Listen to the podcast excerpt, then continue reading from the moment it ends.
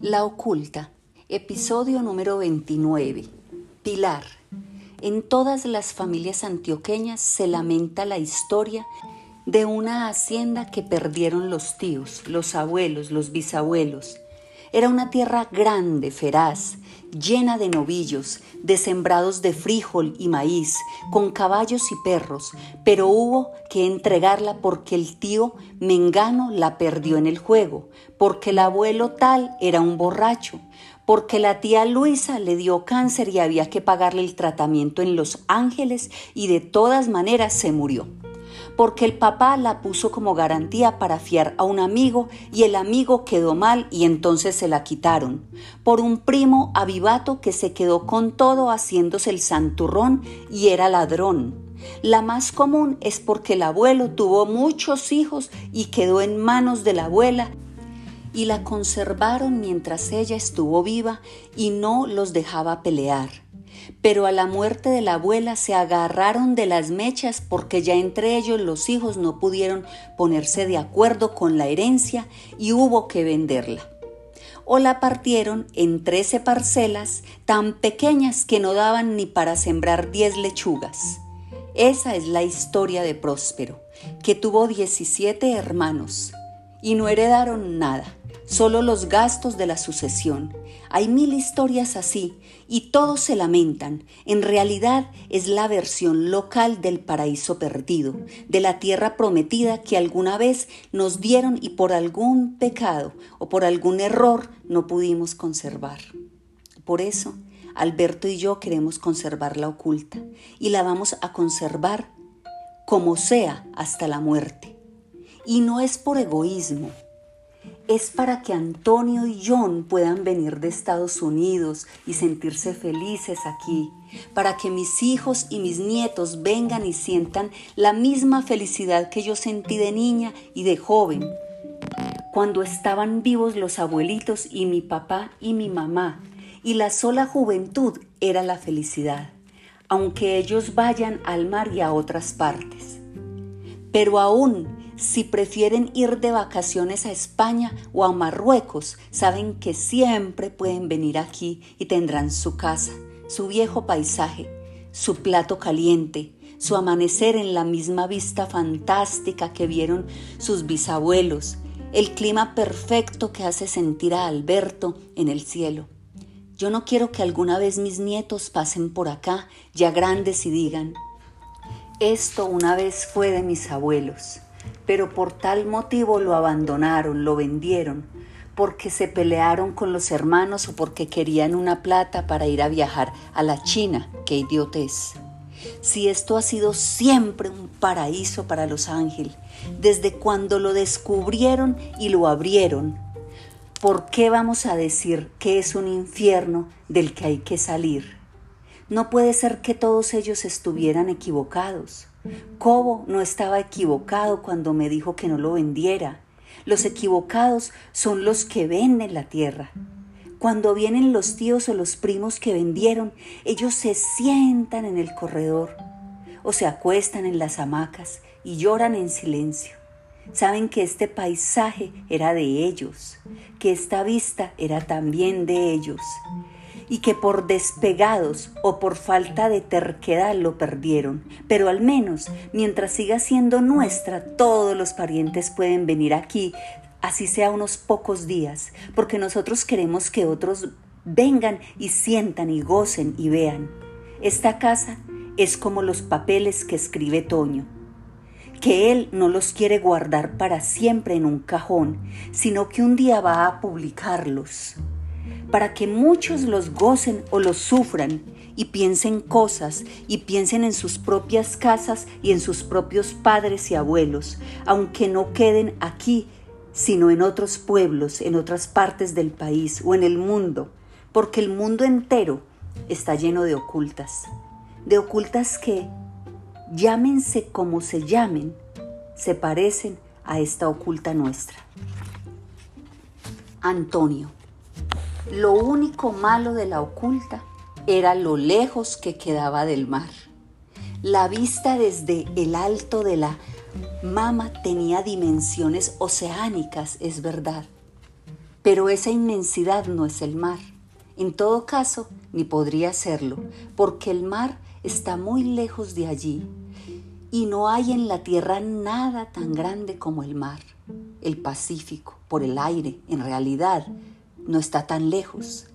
Entre la oculta y su orilla hay apenas una franja de 100 o 200 kilómetros, sin mucho. Pero antes hay que cruzar la serranía, el páramo, por malas carreteras y luego la selva más cerrada del mundo, la selva del Darién, el Chocó. Geológicamente, dice Simón, mi sobrino el científico, es una Amazonía antiquísima. Lo único que queda de la Amazonía antigua, la primordial, cuando el río Amazonas desembocaba en el Pacífico. Luego los Andes se habían elevado cerca del océano. El río Amazonas le había tocado invertir su curso por todo el continente americano hacia el otro lado por planicies interminables hacia el Atlántico. Del lado occidental había quedado un solo pedazo intacto de la selva amazónica primordial, la original, pues aquí la cordillera de los Andes se había levantado un poco más de tierra adentro, y ahí estaba, impenetrable, con plantas amazónicas más antiguas que las de la otra Amazonía. Una foresta única, húmeda y dura, antigua como la selva más antigua del planeta, lluviosa como la zona más lluviosa de la Tierra. Y era esa selva la que impedía llegar al mar más cercano a la gente de Jericó. Ni siquiera hoy, en pleno siglo XXI, hay una carretera que nos lleve hasta allá. Ni siquiera es posible superar ese tapón que separa Suramérica de Centroamérica. En esta esquina del planeta todo está detenido. Y antes de que empiece la selva más tupida y pantanosa del mundo está nuestro pequeño paraíso, la oculta, en Jericó. Los ojos de los jericoanos en la época de mis abuelos y bisabuelos y tatarabuelos no habían visto el mar. Abraham, el primero, lo había atravesado, es verdad, al salir de España hacia las Indias, pero luego sus hijos y sus nietos y bisnietos jamás volvieron a ver el mar. Se encerraron en este lugar apartado del mundo, en montañas impresionantes pero inhóspitas, lejos del mar. Siguieron hablando el español antiguo y sonoro de sus mayores, e incluso hoy, si uno les pregunta a los pobladores de Jericó si alguna vez han visto el mar, más de la mitad lo han visto solamente por televisión. Cuando le digo esto a Pilar y le hablo del mar, de lo que siento a la orilla del mar, cerca de Nueva York, en verano, ella levanta los hombros, como con rabia, y me dice, ¿y quién dijo que para ser feliz hay que conocer el mar o a Nueva York o a Europa o a Japón o África o lo que sea? Tú conoces casi todo el mundo entero, desde Brasil hasta Australia y Hong Kong, pero en ninguna parte te he visto más feliz que aquí. Alberto y yo somos felices aquí. Y aunque esté lejos del mar, cuando hemos ido a otras partes, siempre hemos querido volver a este mismo sitio. Esto es lo que nos gusta. Es que les parece muy difícil de entender una cosa tan simple. Pilar. Estábamos solas, la tía Esther y yo, en el viejo comedor de la oculta. Eso fue cuando ella ya estaba muy enferma, en las últimas semanas de su vida. Ella se había pasado casi toda la mañana hablando de sus recuerdos de Jericó, de su infancia en el pueblo, de la salida hacia el sur, con los abuelos y mi papá, a caballo, hacia el Valle del Cauca, en la crisis de los 30, en busca de una segunda oportunidad, de una vida nueva. Lo único que el abuelito no ha vendido en Jericó eran la casa de su madre y la oculta, para que ella pudiera vivir de lo que daba la finca, contó que su hermano Cobo era muy preguntón y que había conversado tanto en el camino con el abuelito Josué que al llegar a Sevilla no lo había matriculado en cuarto como le tocaba, sino en quinto, pues según el abuelito había preguntado tanto en esos días de cabalgata que era como si hubiera hecho un año de escuela. Habló un rato, como siempre, de la violencia, de su marido asesinado por los godos y del regreso a Antioquia, como si la familia hubiera vivido siempre como un péndulo que huye del hambre o de la sangre. Nos llamaron a almorzar y yo la ayudé a caminar hasta el comedor muy despacio. Cuando estábamos tomándonos la sopa, con su voz dulce y cascada de nonagenaria, sin levantar los ojos del plato, me fue diciendo algo con una voz que tenía todas las inflexiones de que iba a decirme algo muy importante. Mijita, hay algo de lo que usted y yo no hemos hablado nunca. Y eso que nosotras hablamos de todo. Mire, a mí me parece muy linda toda esa investigación que Antonio está haciendo sobre todos nosotros y el apellido Ángel de Jericó. Pero hay algo que yo tengo que decirle antes de morirme.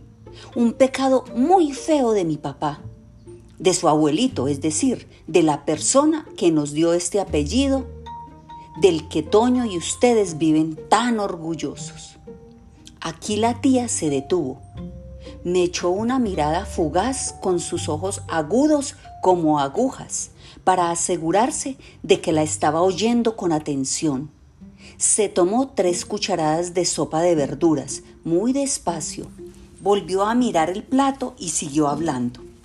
Creo que nadie lo sabe, esto que voy a decirle, y usted verá si lo cuenta o no. Pero no le cuente antes de que yo me muera porque no quiero chismes ni preguntas de nadie. Yo vine aquí a morirme y me parece que el día se está acercando a toda velocidad. Así que tengo que contarle esto. A ver usted qué piensa. Y usted misma después verá qué quiere hacer con esta información. O si quiere contarle a Toño o a Eva. O si prefiere quedarse con esta historia secreta para usted solita. Yo he cargado con ella durante media vida, desde que su abuelita Miriam me la contó. Y ojalá no lo hubiera hecho, porque desde ese momento quise mucho menos a mi papá. Dejé de sentir el respeto que siempre había sentido por él.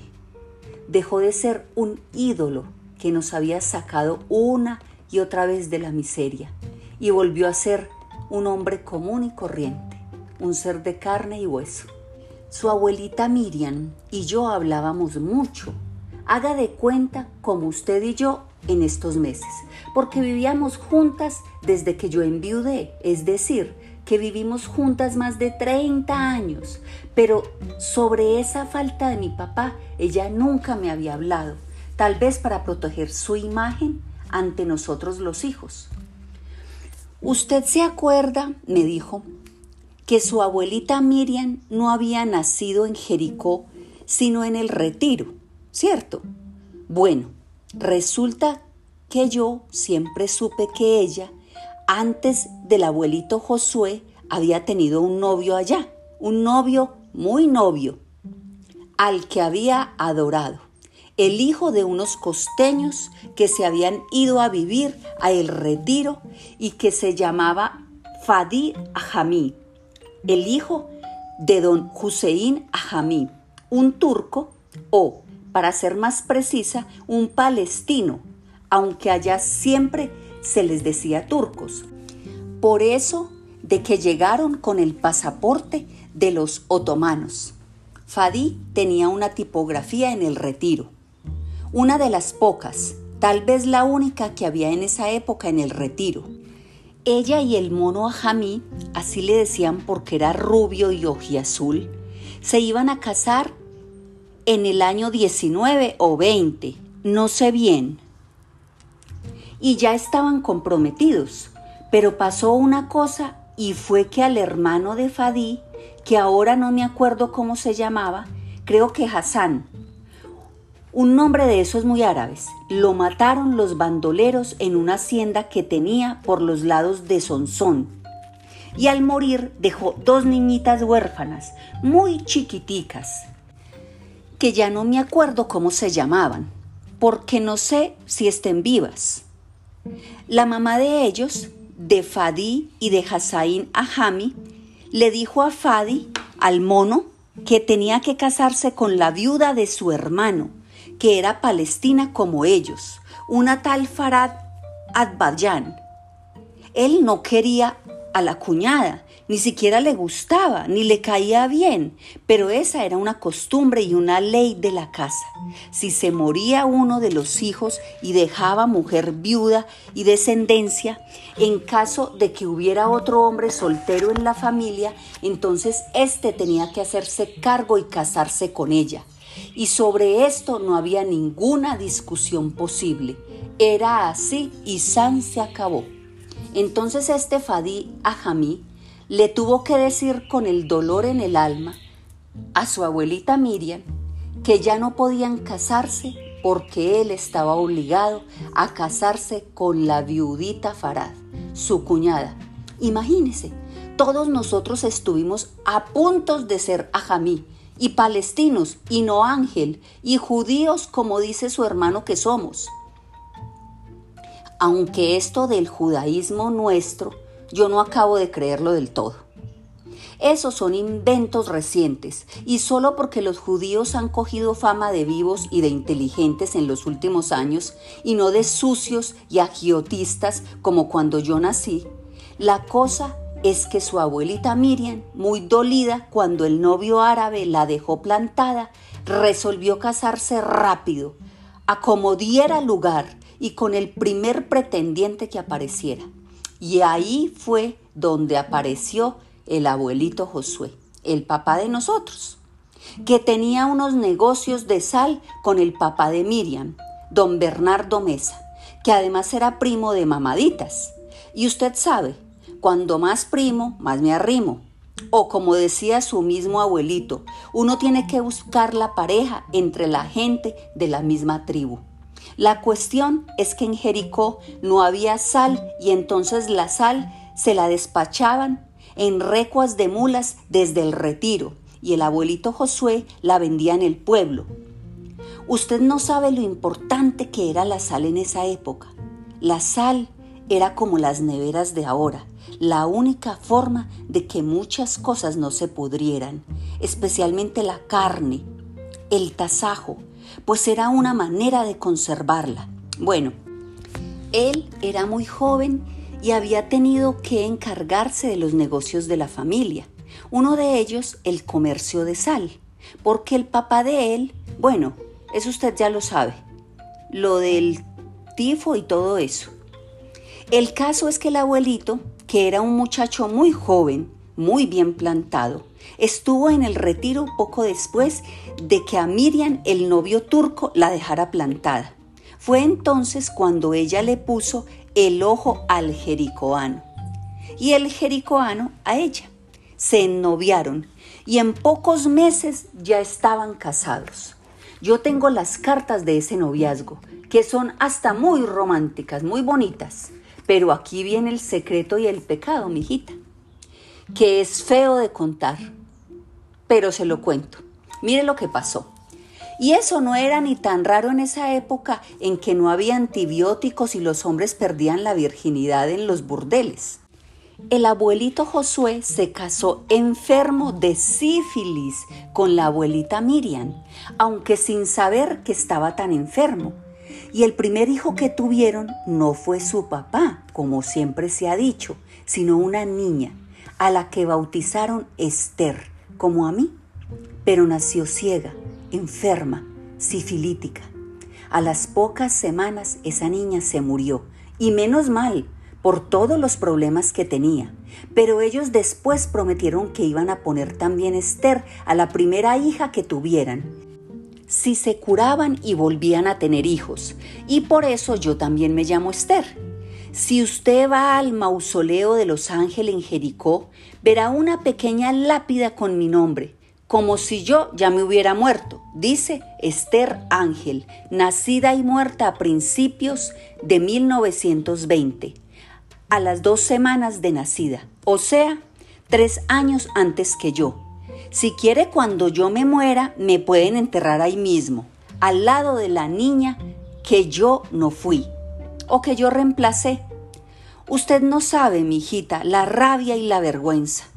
La abuelita Miriam se casa, más resignada que enamorada, más dolida que convencida, con alguien al que no quiere tanto como al turco Ajamí, pero al menos le gusta, y ahí mismo queda embarazada, pero a raíz de ese mismo embarazo queda también enferma. Es triste eso, que le den a la abuelita en el mismo acto lo mejor y lo peor, enfermedad y vida. Eso es difícil de perdonar. Por suerte que el hermano menor del abuelito Josué, Elías, estudiaba ya medicina y en esos días ya había tratamiento para la sífilis, una cosa muy larga y dolorosa, pues para tratar a las personas les envenenaban todo el cuerpo con arsénico, con mercurio, con varias cosas, y la gente se moría o se aliviaba. ¿Usted se acuerda de que cuando la abuelita Miriam se ponía brava con el abuelito, decía siempre la misma frase? Sí, tía, le dije, bismuto, sulfamidas y mercurio yodo. Sí, exacto, bismuto, sulfamidas y mercurio yodo. Bastaba que ella dijera esas palabras para que el abuelito se quedara callado, como pasmado, hundido en su propia culpa y en su propio desconcierto. Esa frase lo obligaba a devolverse en el tiempo, a un tiempo en el que él había tenido que pedirle perdón de rodillas a la abuelita, de rodillas. Pues bueno, fue con eso con lo que los trataron en Medellín, mijita, para quitarles la sífilis y para que pudieran volver a tener hijos. Pero durante un año les prohibieron tener relaciones y hasta tenían que dormir en camas separadas. Cuando al fin se curaron con el bendito menjurje de bismuto, sulfamidas y mercurio yodo, el abuelito volvió a Jericó a ocuparse de los negocios de sal y sobre todo de la oculta, del ganado y el café y la abuelita Miriam se fue a temperar unos meses en el retiro, donde su familia. La tía Esther se había servido el seco, pero casi no lo probaba. Tenía la mirada dura, seca, pero se sentía liviana, aliviada de un peso. Sus ojos parecían mirar hacia atrás, aunque estuvieran fijos en el vacío o en algún sitio sin importancia del techo. Sonrió con cierta dulzura. Volvió a hablar. Bueno, usted sabe que esa frase de los tíos la explicaban con una bobada ahí de que mi papá había amenazado a su mujer con echarle matarratas al café de la abuelita Miriam. ¿Qué va? Lo que le callaba siempre la boca. Su culpa más honda y más antigua era haber contagiado a su esposa esa muchacha virgen a la que tanto quería con su pecado de burdel, con sífilis. Creo que fue esa culpa la que lo hizo un hombre suave y tímido toda la vida, como purgando para siempre una culpa indeleble que su abuelita se encargaba de recordarle de cuando en cuando. Yo sé que la abuelita, cuando se estuvo recuperando en el retiro, volvió a verse con su viejo novio, el mono Ajamí. Después ella volvió a Jericó y nació su papá. Y no le digo más, porque eso es todo lo que le puedo decir, mijita, con plena seguridad. De ahí en adelante me puedo imaginar muchas cosas, pero yo nunca he contado lo que me imagino porque eso es como dejar que se salga de adentro la locura. Y esta es mejor dejarla siempre encerrada con siete cerrojos. Yo sé lo que digo.